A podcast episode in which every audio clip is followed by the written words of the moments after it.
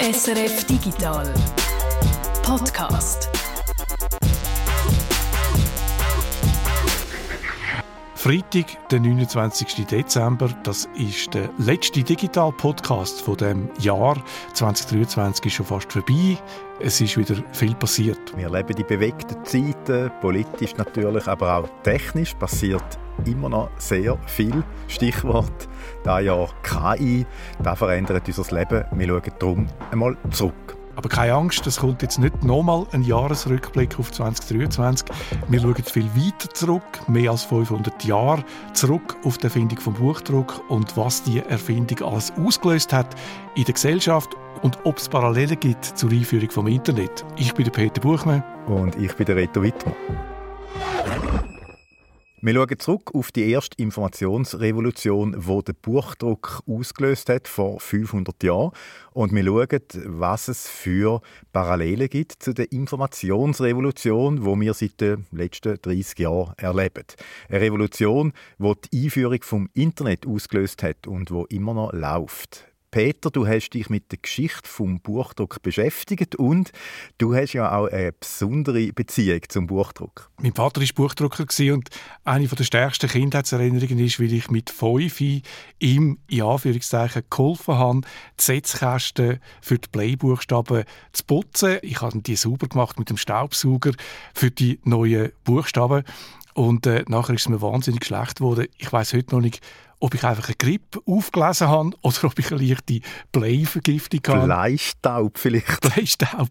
Das ist so meine persönliche Erfahrung mit dem Buchdruck. Intensiv beschäftigt mit der Geschichte vom Buchdruck und der Reformation. Das haben sich meine Gesprächspartnerin und mein Gesprächspartner, eine Historikerin und ein Historiker. Mein Name ist Urs Loi. Ich bin Leiter von der Abteilung Alte Druck da an der Zentralbibliothek Zürich.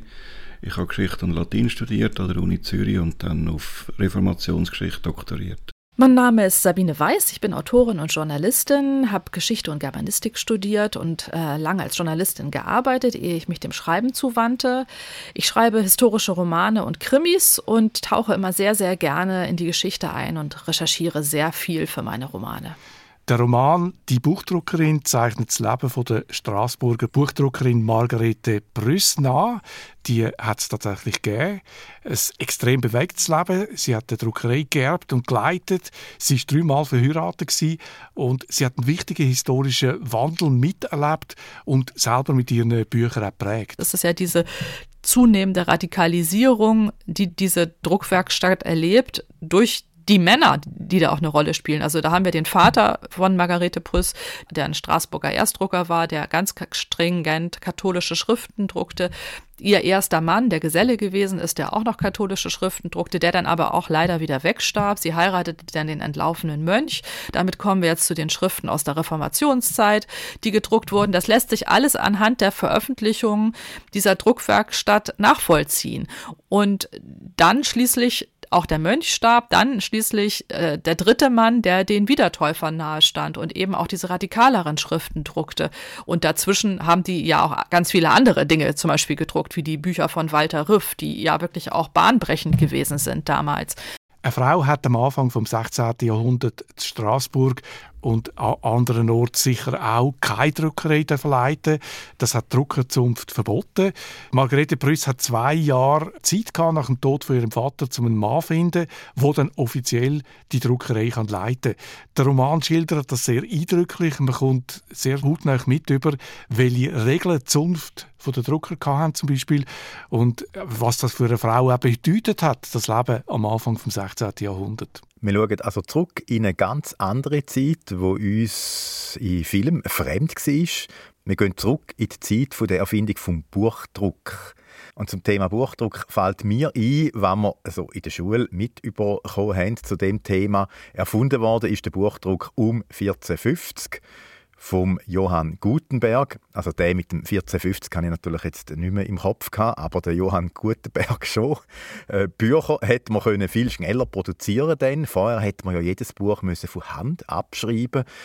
Der Buchdruck hat darum eine wichtige Rolle gespielt während der Reformation. Denn endlich haben die Leute äh, Bibel gehabt, die sie können selber lesen und sie sind nicht mehr auf Pfarrer angewiesen gewesen. Stimmt das so einigermaßen? Also eben 1450 habe ich nachgelesen, ich glaube, das stimmt.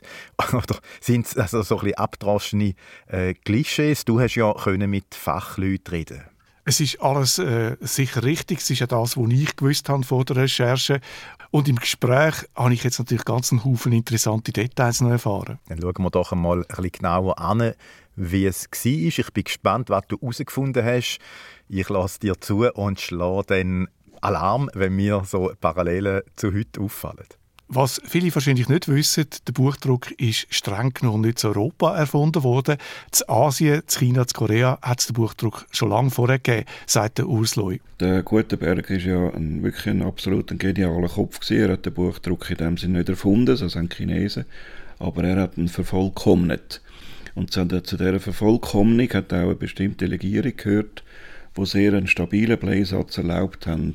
Und der Vorteil von dieser Legierung war, dass wenn man sie aus dem Handgüssinstrument rausgenommen hat, also wenn man einen Buchstaben gegossen hat, wenn man das Instrument aufgemacht hat und der frisch gegossene Playbuchstaben angelangt hat, der ist sehr schnell erkaltet. Beim klassischen Buchdruck kommen verschiedene Techniken und Verfahren zusammen. Druckpress natürlich, dann das Papier und eine spezielle Farbe, das hat es auch gebraucht. Und ganz wichtig, die Buchstaben aus einer Playlegierung. Wir haben es gerade gehört.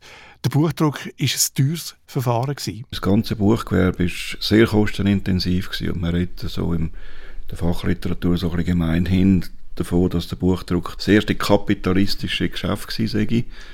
Und äh, von dem her hat man da sehr viel Geld müssen in die Hand nehmen und es sind auch sehr viele Konkurs gegangen. Also wir haben sehr viele Druckereien in der frühen Neuzeit, die nur ein paar Jahre existieren und dann sind sie weg vom Fenster. Da kommt mein erster Alarm. Der Buchdruck sei die erste kapitalistische Produktionsweise gewesen, äh, sagt da der Urs Leu. Viel Geld hat man müssen investieren und viele Firmen sind schnell wieder Konkurs gegangen. Da erinnert mich stark an Silicon Valley, äh, so an die Start-up-Szene heute, 500 Jahre später. Ich denke, das ist so unsere erste äh, Parallele zu der Internetzeit. Ja, ich glaube, das ist ein guter Vergleich. Der Gutenberg äh, als Silicon Valley Unternehmer, ich glaube, der Vergleich verhebt. Der Gutenberg ist extrem innovativ gewesen. Er hat für seine Erfindung auch viel Geld gebraucht, hat zuerst äh, große Investitionen gebraucht. Die Bleischriften, die der Usloy erwähnt hat, die sind für mich absolut faszinierend. Ich habe einen Druck gesehen, man findet die im Internet, von 1520, wo wirklich wunderschöne Schriften gebraucht werden. Es gäbe aber auch andere Druck, sagt Sabine Weiss.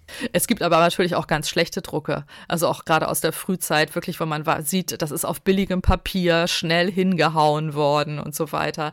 Also das gibt es durchaus auch. Da erinnert mich gerade ein bisschen an ganz viele Word-Dokumente. Es gibt ja doch ein paar Leute, die so ein bisschen meinen, sie wären die fähigsten äh, Typografinnen und Typografen.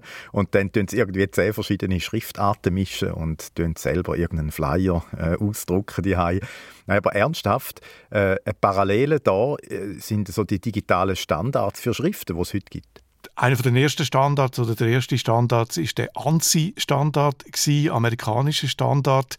Dort haben äh, Ä, Ö und Ü und andere Sonderzeichen noch gefällt, wie man die im Englischen nicht gebraucht hat. Später ist dann Unicode dazugekommen, wo man sämtliche Schriften äh, kann abdecken damit, auch äh, Chinesisch, Japanisch, Koreanisch, Arabisch und so weiter. Schon früh nach der Erfindung vom Buchdruck sind auch bei uns dann andere Schriftsätze dazugekommen, zum Beispiel für Griechisch und Hebräisch, zwei Sprachen, wo wichtig sind für Theologen. Für die Frühzeit vom Druck, von der Erfindung um 1450 bis 1500, da gibt es einen eigenen Fachausdruck. Bis 1500 redet man von sogenannten Inkunablen. Das kommt vom latinischen Wort incunabula, die Wiege und das Zentrum auf Deutsch übersetzt die Wiegendrucke, also die Drucke aus der Wiegenzeit des Buchdrucks. In der Anfangszeit sind Bücher immer noch sehr teuer gewesen, weil halt auch die ganze Technologie dahinter sehr aufwendig und teuer war. Das Buch, also auch die Gutenberg-Bibel, die haben etwa so viel gekostet wie ein mittelgroßes Haus. Und das haben sich wirklich nur reiche Leute und reiche Klöster können leisten.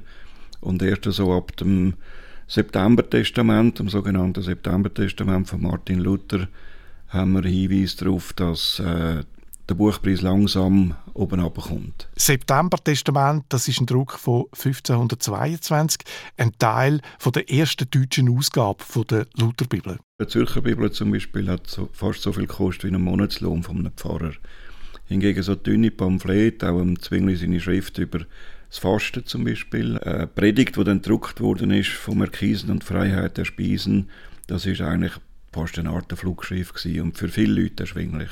Etwa 70 Jahre nach der Erfindung des Buchdrucks kostet eine Bibel also nicht mehr so viel wie ein Haus, sondern äh, nur noch so viel wie der Monatslohn von einem Pfarrer. Ich bin jetzt nicht ganz sicher, ob der Pfarrerslohn für die ganze Bibel gelangt hat oder ob man da dafür nur einen Teil vom Buch bekommen hat. Aber auf jeden Fall, Bücher sind wirklich immer billiger geworden. Und auf unsere Zeit übertragen entspricht das so ein, ein Preiszerfall, wo wir bei den Geräten äh, sehen. Wenn ich so daran denke, eines von meinen ersten Notebooks, das war Mitte 1990er Jahre, das hat über 5000 Franken gekostet, ist allerdings also auch eins mit Farbdisplay, 640 x 400 Auflösung, absurd aus heutiger Sicht. Und das Modem dazu, um ins Internet zu gehen, hat dann nochmal etwa 500 Franken gekostet. Ich kann mich dem anschließen. Der erste Mac, den ich 1990 gekauft habe im Ausland, der hätte in der Schweiz 7000 Franken gekostet. ich glaube, für ein 9 Zoll Display, das nicht einmal mhm. Graustufen hat können darstellen, nur schwarz-weiß. Ja, ja, schwarz-weiß, ja. Wir kennen es, die Entwicklung ist rasant äh, weitergegangen. Auch die Druckindustrie hat sich natürlich weiterentwickelt. Äh, Drucksachen werden nicht nur billiger, sie werden auch raffinierter. Am Anfang hat man gedruckt, wie man vorher geschrieben hat. Man hat das nochmal gemacht mit der neuen Technologie, mit dem Buchdruck, wo man schon kennt hat von der alten Technologie, von der Handschriften. Zum Beispiel, wenn es ums Format der Bücher gegangen ist. Im Mittelalter hat man ja vor allem große Bücher gehabt, aber dass man es auch in der Gemeinschaft dann liest oder miteinander liest oder miteinander singt.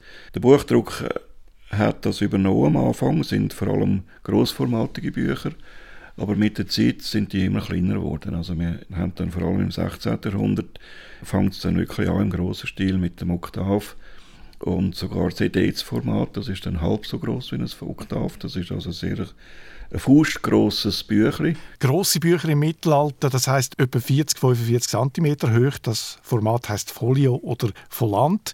Ein Oktav ist viel kleiner etwa so groß wie ein Taschenbuch heute.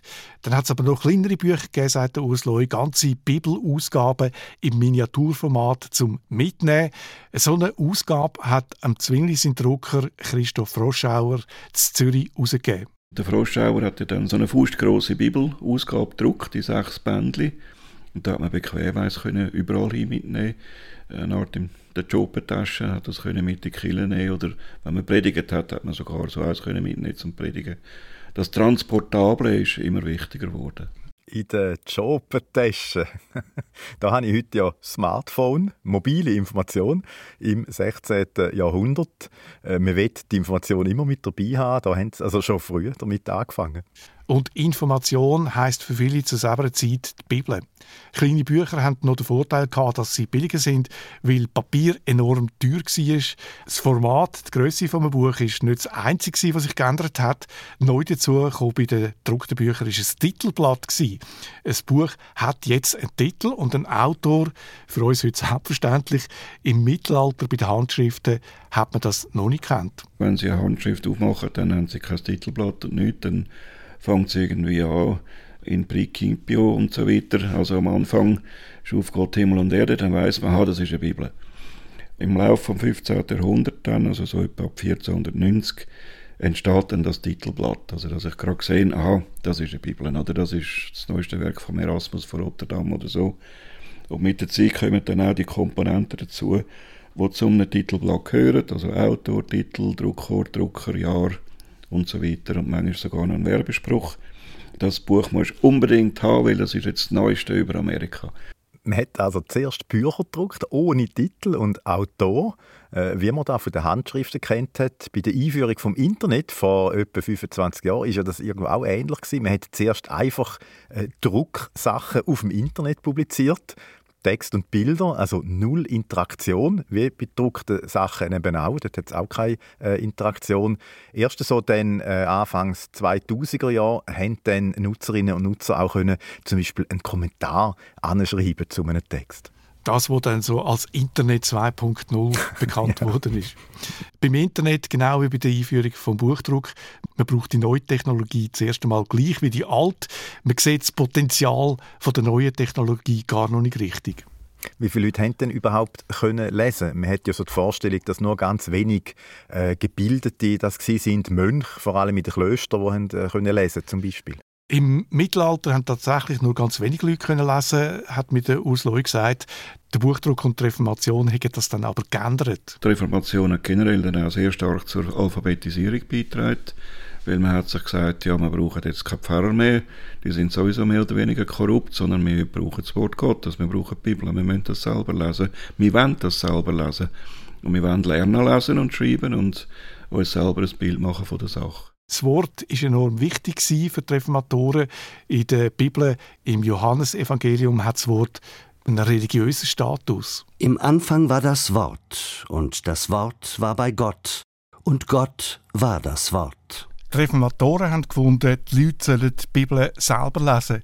Die Leute sehen dann, was tatsächlich in der Bibel steht und was Interpretation ist oder aus ihrer Sicht Erfindung von der katholischen Geistlichen, die die Bibel auslegen. Zum Beispiel, wenn es ums Fasten geht. Es hat Zeiten gegeben, wo man nicht Fleisch essen durfte, zum Beispiel während der Fastenzeit, 40 Tage vor Ostern, da hat man kein Fleisch essen. Die Reformatoren und ihre Anhänger haben das in Frage gestellt, haben das Fasten abgelehnt, weil nie in der Bibel steht, man dürfe kein Fleisch essen. Der Christoph Roschauer am Zwingli sein Drucker hat ganz provokativ 1522 vor der Ostern mit seinen Drucker und Setzer Würst gegessen. Im Spielfilm vom Schweizer Regisseur Stefan Haupt über dem Zwingli sein Leben, da tönt der Fastenbruch so. Kommt! Kommt jetzt! Ja, kommt, alle zusammen! Ich höre doch schon die ganze Zeit, dass ihr nicht genug zu essen bekommt. Aber es ist doch Fastenzeit. Genau um das geht es. Kommen, sitzen ab. Das ist doch verboten für uns. Das Fasten ist eine Erfindung. Ein Märchen. Nirgends in der Bibel steht, dass man kein Fleisch essen darf. Mit dem Fasten ist jetzt vorbei. Wenn man die Bibel selber liest, stellt man gewisse Sachen in Frage, wie eben zum Beispiel der Brauch vom Fasten. Schlecht für die katholische Kirche, weil sie verliert so an Autorität. Der Luther hat eine eigene Theologie entwickelt, eine Theologie, wo die Gnade eine wichtige Rolle spielt. Der Urs Leu fasst das so zusammen. Ja, das ist die befreiende Botschaft, wenn man so will, von der Reformation, wo ja auch ein Martin Luther klar beschreibt von der Wende, wo er plötzlich Römer Kapitel 1, Vers 17 verstanden hat, dass er ja durch das Werk Jesu am Kreuz von Golgatha gerechtfertigt ist, wenn er das glaubt, wenn er das in seinem Leben annimmt und er hat das äh, angenommen, er hat das erkannt, dass Jesus ja das alles vollbracht hat am Kreuz, dass uns Sünden vergeben sind durch sein Werk auf Golgatha. Wer an das glaubt, wer die Gnade annimmt, der hat Gnade entdeckt. Und das ist natürlich das Ganze, sich selber müssen in den Himmel bewegen und so weiter, äh, ist hinfällig geworden. Über das hat er nachher können lachen und gesagt, nein, das ist falsch, das steht ja gar nicht in der Bibel. Äh, in der Bibel steht auch nichts von diesen Ablässen. Nein, von Ablässen steht nichts.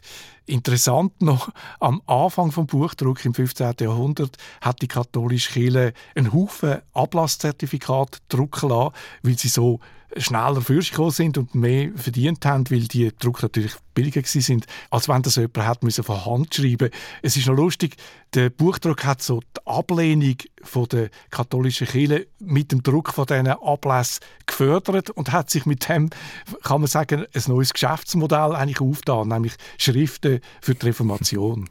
Dass die Bibel weder etwas zu Ablässen noch zum Fasten sagt, da merkt man natürlich nur, wenn man eben selber lesen kann. Die Reformatoren haben darum die Leute aufgefordert, lesen selber. Das ist sehr intensiv gepflegt worden, das Bibelstudium, und eben auch die Aufforderung, die Leute sollen die Bibel kaufen, die Bibel lesen.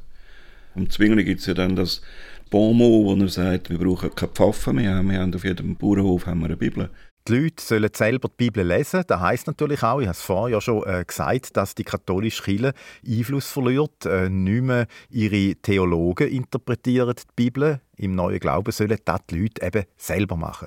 Und viele Leute in Zürich haben sich 1522 nach dem Fastenbruch für die neuen Ideen vom Zwingli interessiert. Der Fastenbruch ist fast so ein bisschen der Startschuss zur Reformation. Den Zwingli könnte man vielleicht auch anschauen als ein Influencer zusammen mit dem Luther und anderen. Ihre Ideen sind als Flugblätter verkauft worden. Etwas, was sich viele Leute haben können leisten konnten zu selber Zeit. So dünne Pamphlete, auch im Zwingli seine Schrift über das Fasten zum Beispiel. Also der Fastenbruch war ja dann eigentlich der Auslöser gewesen, fast für die Reformation hier in Zürich. Das ist eigentlich fast eine Art Flugschrift gewesen und für viele Leute erschwinglich. Hochrechnungen haben gezeigt, dass viel mehr Flugschriften erschienen sind, als Leute haben können lesen. Also wer hat das alles gekauft? Und man geht davon aus, dass die Leute das gekauft haben, sie haben es sich können leisten und sind dann zu Abend auf gut deutsche Beiz gegangen und haben sich vorlesen von einem, der auch können lesen die neuen Ideen stoßen an gewisser Art auf Interesse. Die Leute kaufen Drucksachen und sind auch motiviert, zum Lesen zu lernen. Drucksachen werden also immer wichtiger. Nicht nur religiöse Schriften werden gedruckt, auch die Schriften der alten Griechen zum Beispiel, wissenschaftliche Abhandlungen und Anleitungen für den Alltag, sagt Sabine Weiss. Es entstand ja plötzlich diese ganze Ratgeberkultur, diese ganzen Hausbücher und Handbücher, die natürlich auch ganz anders aufgebaut gewesen sind, weil man die einfach täglich zur Hand nahm, weil man dann einen Kalender hatte, in dem man irgendwie was nachlesen konnte oder eintragen konnte. Und das war einfach wirklich total verfügbar und äh, ja, überall gerne gekauft. Auch gedruckt worden sind Textbücher für Studenten oder Bücher fürs Selbststudium. Der Zwingli zum Beispiel, der hat sich selber Griechisch beigebracht mit einem Buch mit einer griechischen Grammatik. Da war er also Autodidakt äh, und das ist möglich gewesen, weil es eben Lehrbücher gegeben hat. Dann. Äh, in der Internetzeit entspricht also so ein bisschen äh, den Online-Kurs äh, von all den bekannten Universitäten oder natürlich auch YouTube, wo man ja wirklich zu allem und jedem ein Video findet, zum etwas lernen, äh, Sprache lernen natürlich und die ganzen Ratgebersachen, ich weiß auch nicht, wie brauche ich Bier und so weiter. Gehen wir aber wieder ein paar hundert Jahre zurück. Immer mehr Leute wollen können lesen, immer mehr Leute können lesen und für die wird jetzt immer mehr gedruckt. Immer mehr Flugschriften, immer mehr Bücher, immer mehr Information. Die Information nimmt in einem Tempo zu, wo man vor der Einführung vom Buchdruck nicht kennt hat. Der Buchdruck ja auch als Emanzipationsgeschichte des Menschen, also plötzlich war sehr viel Wissen für alle verfügbar, ganz anders als das vorher der Fall gewesen ist und das beim Internet hat sich diese Entwicklung noch einmal potenziert. Es ist einfach alles noch viel schneller, viel mehr, ja und viel weiter geworden. Die Printing Natives, die fangen an, die Information neu zu organisieren dass man nicht in einem Informationschaos untergeht. Das kennen wir ja auch. Wir haben für da Hilfsmittel wie Suchmaschinen oder Links. Die gibt es ja schon seit den Anfängen vom World Wide Web. Das ist das Grundprinzip, die Verlinkung. Äh, erfunden hat der Tim Berners-Lee vor etwa 30 Jahren am CERN also er hat das entwickelt, die Methode, äh, wie CERN mit grossen Datenmengen kann umgehen kann. Das ist eigentlich die Motivation für ihn. Gleich ist es auch den Leuten vor 500 Jahren gegangen. Auch sie haben nach neuen Möglichkeiten gesucht, wie man Informationen gezielt finden oder verlinken kann. Links- und Suchmaschinen im 16. Jahrhundert, da bin ich jetzt aber gespannt. Am Anfang des 16. Jahrhunderts hat man das Layout zum Beispiel von der Bibel verändert. Man hat links und rechts breite Ränder freigelassen. Man hat nur eine Spalte in der Mitte gedruckt. Auf der linken Seite hat man so Platz gehabt, um auf andere Bibelstellen zu verweisen. Also eigentlich ein Link auf eine andere Stelle in der Bibel. Ja, das ist sehr gut gegangen bei der Bibel, weil das sind ja Allsätze und Kapitel durchnummeriert. Auf der rechten Seite ist Platz für Notizen, Anmerkungen zu einer bestimmten Stelle, auch vielleicht in der Bibel oder in einem anderen Buch. Ähnlich wie ein Kommentar auf äh, den sozialen Medien. Es hat Drucker gegeben, Herausgeber, die den Platz gebraucht haben und Verweise oder eben Links in ein Buch schon gedruckt haben, auch Kommentare. Es hat aber auch Leserinnen und Leser gegeben, die selber Kommentare in ihre Bücher geschrieben haben. Die Kommentare, die Bibelstellen, die Verweise, die äh, auch summarische Zusammenfassungen von Kapiteln sind bewusst schon gedruckt worden, zur schnelleren Orientierung im Buch. Kann man vergleichen mit einer Verlinkung, ja. Äh, auf der anderen Seite hat man aber auch Platz für Randnotizen dann, weil eben das Buch ist sehr teuer war. und dann hat der Besitzer, Besitzer haben häufig dann selber Einträge gemacht oder selber das Kapitel schnell zusammengefasst oder selber eben Verweis gemacht dann auf andere Bücher oder andere Stellen in dem Buch und das ist äh, durchaus zu vergleichen mit einer Verlinkung. Links sind also keine Erfindung vom 20. Jahrhundert, das hat es schon vorher gegeben.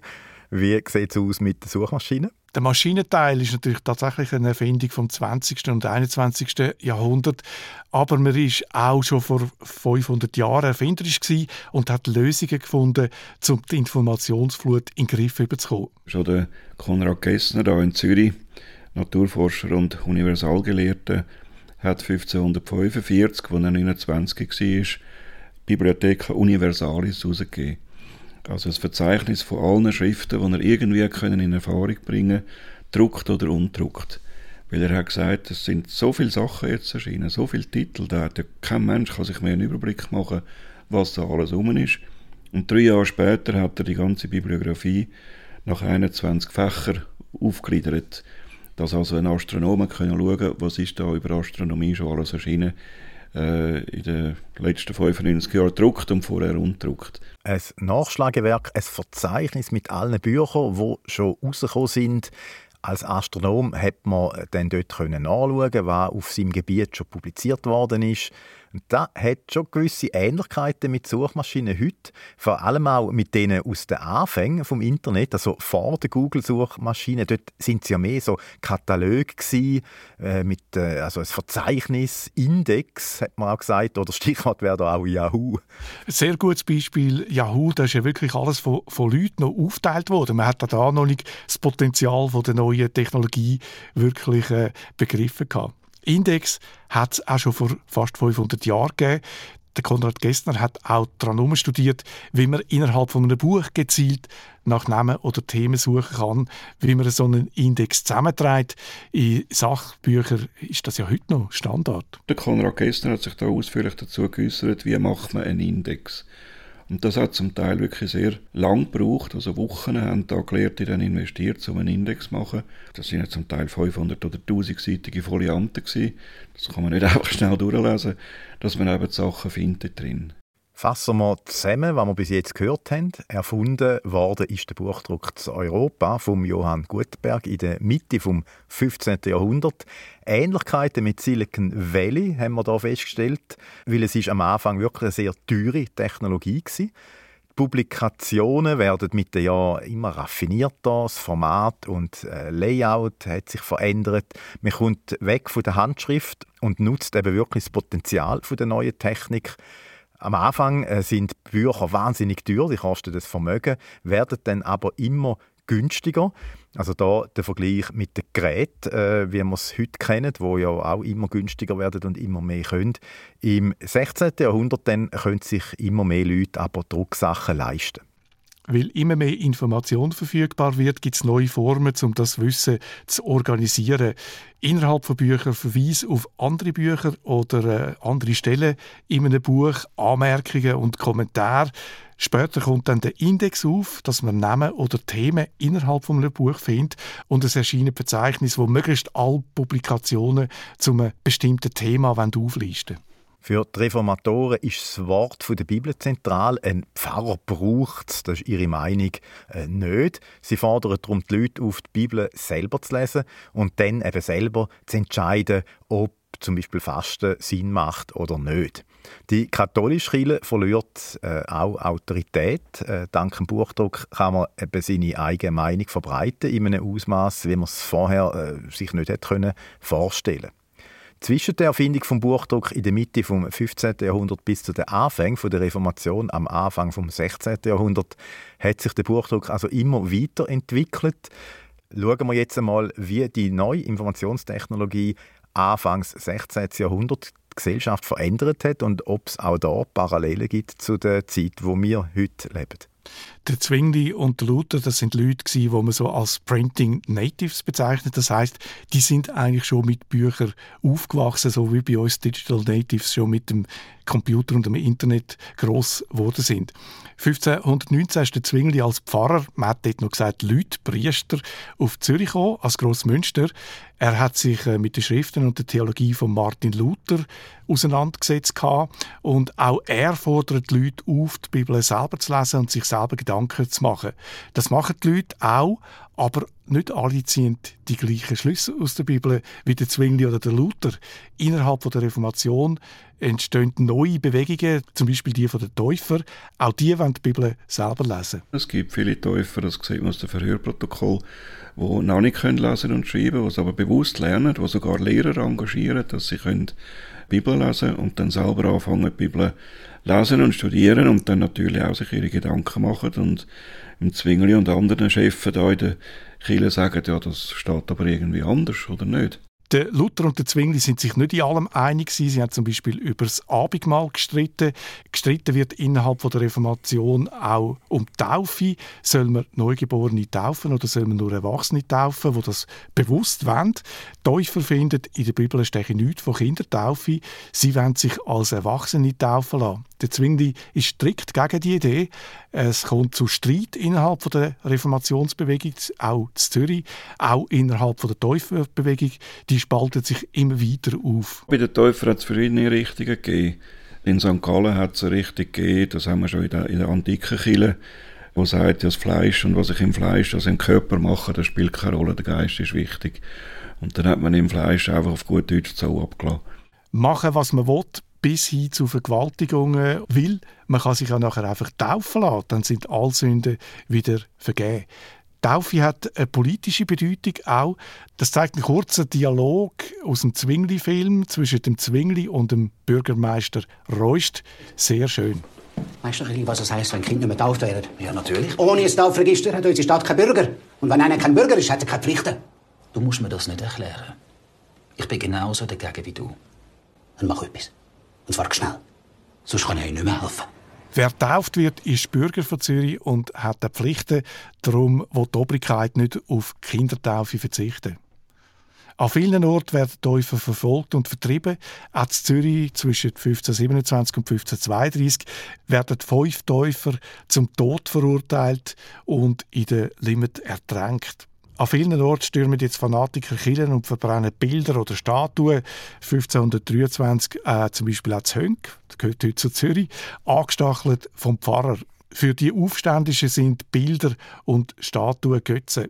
In den reformierten Gebieten sind zu Darstellungen nicht mehr gefragt. In ihrem Buch erzählt Sabine Weiss, wie sich die Malerzünfter bei den Buchdruckerzünfter bitter beschweren, weil sie wegen dieser Bilderfindlichkeit keine Arbeit mehr haben, während der Buchdrucker wegen der Reformation natürlich blendend läuft. Die Maler haben das Gefühl, sie hätten keine Zukunft mehr wegen der Bilderfindlichkeit.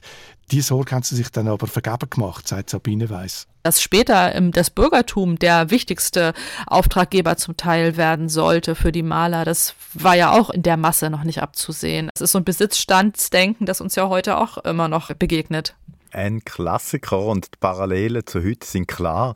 Wenn zum Beispiel von selbstfahrenden Autos die Rede ist oder von KI, dann meinen wir ja auch relativ äh, schnell mal als erstes, ja, es, dann braucht es dann nie mehr Chauffeure oder äh, Journalistinnen. Natürlich hat es bei der Einführung vom Buchdruck auch viel Skepsis gegeben. Von Hand schreiben, das sei die bessere Auseinandersetzung mit dem Thema, besser als wenn man einfach etwas fertig druckt serviert überkommt. Oder Papier sei der viel schlechtere Speicher als Pergament, Pergament, wo man für Handschriften gebraucht hat. Die Befürchtungen haben sich nicht bewahrheitet. Das Buch ist ein stabiler Speicher. Anders sieht es bei den digitalen Datenträgern aus. Da gäbe es berechtigte Skepsis, sagt der Urs Leu. Die ganze Internetwelt ist sehr kurzlebig. Wir haben keine Ahnung, wie das in 20, 30, 50, 100 Jahren aussieht. Ich kann problemlos ein Buch holen, das 500 Jahre alt ist und dort drin lesen. Und auch das ist ein wichtiger Punkt, wo ich denke, dass das Buch nicht sterben wird und dass man die Buchkultur nicht aus dem Auge verlieren Während der Anfang der Reformation kann jeder und jede die Bibel auslegen und kommt wieder zu anderen Schlüssen. An gewissen Ort verliert die katholische Kirche ihre Macht über die Interpretation der Bibel und die Gesellschaft zerkeilt in verschiedene Grüppli. Und das erinnert ja doch ziemlich stark an das Internetzeitalter jetzt wieder und die äh, Social Media Bubbles. Auf den sozialen Medien kann jeder und jede seine Sicht von der Welt rausposaunen und die etablierten Medienhäuser verlieren an Terrain. Sie haben nicht mehr die zentrale Stellung von früher, also auch so eine Interpretationshoheit, auch weil das Internet ihnen das Geschäft mit der Werbung ziemlich weggeschnappt hat. Gewisse Gruppierungen im 16. Jahrhundert werden immer fanatischer. Und da ist natürlich die Frage, äh, was kann man dagegen machen? Wie hat man in der Zeit der Reformation auf die Spaltung der Gesellschaft reagiert? Nicht überall gleich. Man hat zum Teil versucht, die Verbreitung von der Information zu kontrollieren. Druckereien sind zum Beispiel verpflichtet gewesen, ihre Drucksachen zu markieren, mit einer Druckermarke quasi zu unterschreiben oder zu signieren. Druckermarke, das ist eine Grafik, eine Art Wappen, wo man äh, die Druckerei dann dran erkennt. Sabine Weiss ist begeistert von diesen Druckermarken. Wirklich was ganz Wunderbares. Da gibt es ganz herrliche Bücher und ich kann auch nur jedem mal empfehlen, da einfach mal so ein bisschen zu stöbern, auch im Internet und sich die Marken dieser Drucker anzugucken, die in Holz geschnittene ähm, Bilder gewesen sind. Zum Beispiel der eine Drucker aus meinem Roman hatte halt den wilden Mann als Emblem seiner Bücher, die, der halt vorne hineingedruckt wurde und woran man auch erkennen konnte, aus welcher Druckerei dieses Buch eben stammte am Christoph Froschauer, am Zwingli sind Zürcher Drucker. Dem seine Druckermarke zeigt einen Baum voller Frösche. Es ist offenbar ein Wortspiel mit Baum, eine Anspielung auf Auen. So wird es interpretiert. Und über die Druckermarke hat man können auf eine Druckerei äh, zurückschliessen, wenn die eine Schrift herausgegeben hat, wo zum Beispiel der Obrigkeit nicht passt hat. Aber äh, so eine Druckermarke äh, kann man ja auch einfach weglassen.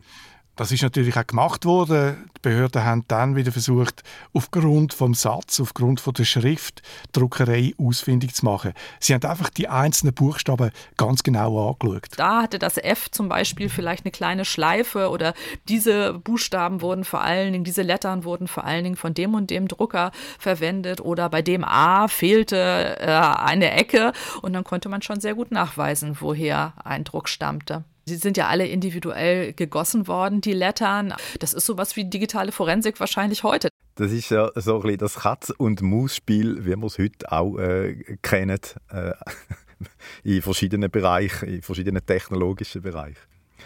Auf die Art hat man also eine Druckerei ausfindig machen, aber die Verbreitung von problematischem Text aus Sicht der Obrigkeit hat man so natürlich nicht äh, stoppen. Die Schriften sind ja dann schon im Umlauf gewesen. Heute ist es anders. Die sozialen Medien haben theoretisch die Möglichkeit, problematische Inhalte zu stoppen, bevor wir den überhaupt äh, sehen. Das Problem ist da natürlich die Masse der Texte, der Bilder, der Videos und so weiter, wo man eben muss sichten. Es gibt äh, meiner Meinung nach einen grundlegenden Unterschied zwischen Buchdruck und Internet. Beim Buchdruck hat man das Kopieren effizienter gemacht, industrialisiert. Beim Internet hat man die Verbreitung von Inhalt beschleunigt und das Kopieren. Eigentlich beides. Man kann heute verbreiten und kopieren gar nicht mehr sauber voneinander trennen. Es gibt ja immer überall Kopien von Kopien. Man merkt es gar nicht mehr, weil auch die Qualität immer gleich geblieben ist. Fassen wir nochmal zusammen, was wir gehört haben. Die Reformatoren fordern ihre Anhängerinnen und Anhänger auf, die Bibel selber zu lesen und sich selber Gedanken zu machen. Das machen die auch. Immer mehr Leute äh, lernen lesen, kaufen Drucksachen und machen sich dann eben ihre eigenen Gedanken. Und die Folge ist, dass sich die Bewegung spaltet und untereinander zerstritten ist. Die Gesellschaft teilt sich in verschiedene Bubbles auf, äh, würde man heute sagen.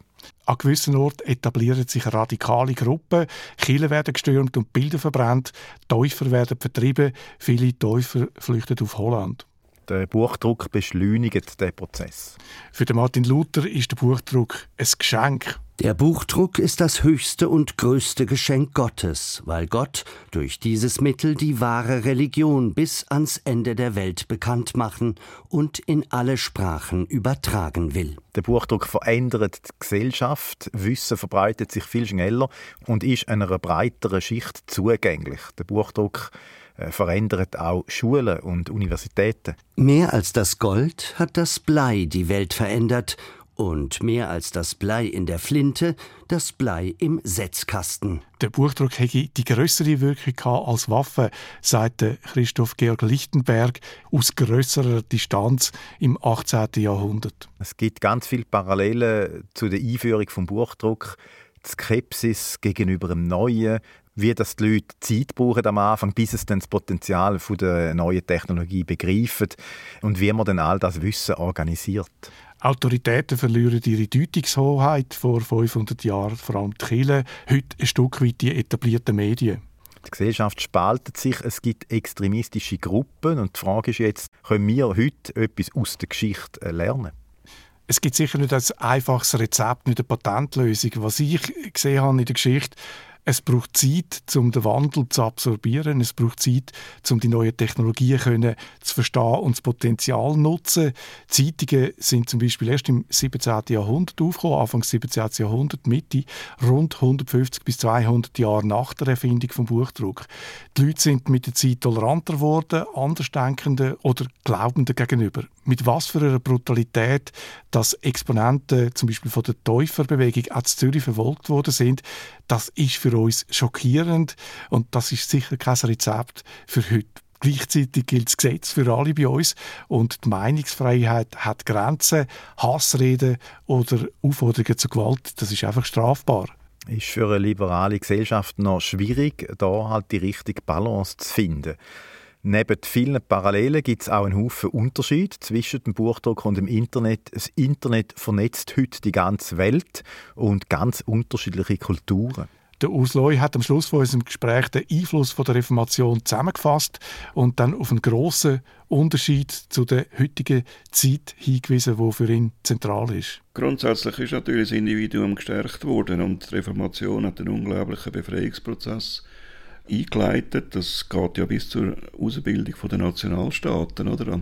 Aufgrund von der Reformation ist eigentlich ein Kaiser Karl V. sein Reich mehr oder weniger hat das verjagt wie eine Handgranate. Oder? Wir haben dann die Ausbildung von verschiedenen Nationalstaaten letztlich durch die Reformation verursacht, durch die Freiheitsbewegung, wo eben ein gewisser Teil der Menschen mitgetragen hat, ein anderer Teil nicht. Und insofern auch ein Abbrechen von verschiedenen Verantwortlichkeiten aufs Individuum. Aber man muss sagen, die Richtschnur ist doch immer die Bibel gewesen. Also man hat immer eigentlich gesagt, oder weitgehend, natürlich hat es auch Ausreißer gegeben, Spinoza in Holland und so weiter, aber grundsätzlich hat man doch gesagt, äh, die Bibel ist eigentlich der Grundstock für unser Zusammenleben. Wir wollen nach diesen Werten leben. Sicher einen gewissen Teil entscheidet du selber, oder? Wo du Protestant oder Katholik sind oder wie auch immer, aber beide haben die Bibel, beide haben die christlichen Werte, beide wollen sich eigentlich an dem orientieren oder sagen wir mal an den Zehn Geboten. Das sind heute schon andere zentrifugale Kräfte noch im Tun, wo man, ich denke, das fehlt ein bisschen jetzt in dieser Weltgemeinschaft, wenn man mal so sagen will, äh, was sind die Werte? Was, was ist der Maßstab? Nach was orientieren wir uns? Alles verjagt wie eine Handgranate, das ist mein Lieblingssatz da. Aber der Urs Leu sagt auch, äh, was sind unsere Werte zum Zusammenleben? Und eine Antwort auf die Frage gibt es noch keine. Das tönt dann ein bisschen pessimistisch. Aufhören wenn wir aber mit etwas Positivem. Bei allen Problemen, die uns das Internet beschert, es ist doch eine unglaubliche Technologie, wo wir jeden Tag davon profitieren. Wir haben ständig Zugang zu viel interessanten Filmen, Büchern, Musik und auch zu all unseren Freundinnen und Freunden rund um die Welt. Das Internet spaltet nicht nur die Gesellschaft, es gibt uns vor allem auch unglaubliche Freiheiten. Für Sabine Weiss hat der Buchdruck eine ähnliche Rolle gespielt, vor allem auch für die Frauen. Grundsätzlich glaube ich, dass die Reformation schon eine große Rolle gespielt hat für die Emanzipation der Frau, weil das Wissen einfach auch gerade für Frauen und andere, für die das nicht so leicht zugänglich gewesen ist bislang, das plötzlich sehr, sehr gut verfügbar war und man sich sehr viel einfach auch selber anlesen, beibringen konnte. Man konnte in Diskussionen mithalten, man konnte einfach auch einen anderen Standpunkt einnehmen einnehmen, sein Recht besser verteidigen. Man erreichte dadurch einfach auch gesellschaftlichen anderen Stand konnte Berufe ergreifen, die vielleicht vorher nicht so einfach ergreifbar waren, einfach weil man das Wissen plötzlich hatte als Frau. Das ist doch ein positiver Ausblick und mit dem positiven Ausblick sind wir am Schluss vom Podcast angekommen. Für die, die mehr wissen über die Geschichte der Reformation, den Film über den Zwingli, den könnt ihr auf Play SRF schauen. Den Link findet ihr in den Show Notes zusammen mit den Angaben zum Buch von der Sabine Weiss und Literatur von Urs Loy. Wir wünschen euch ein gutes neues Jahr. Ciao zusammen. Adi miteinander.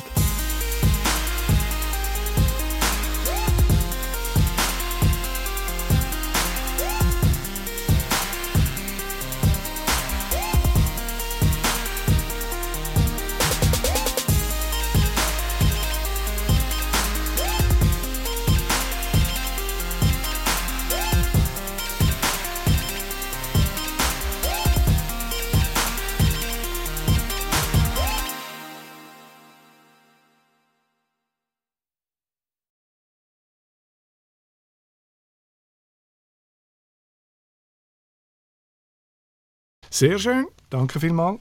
Das ist gut. Ich drücke, ich drücke da auf Stopp.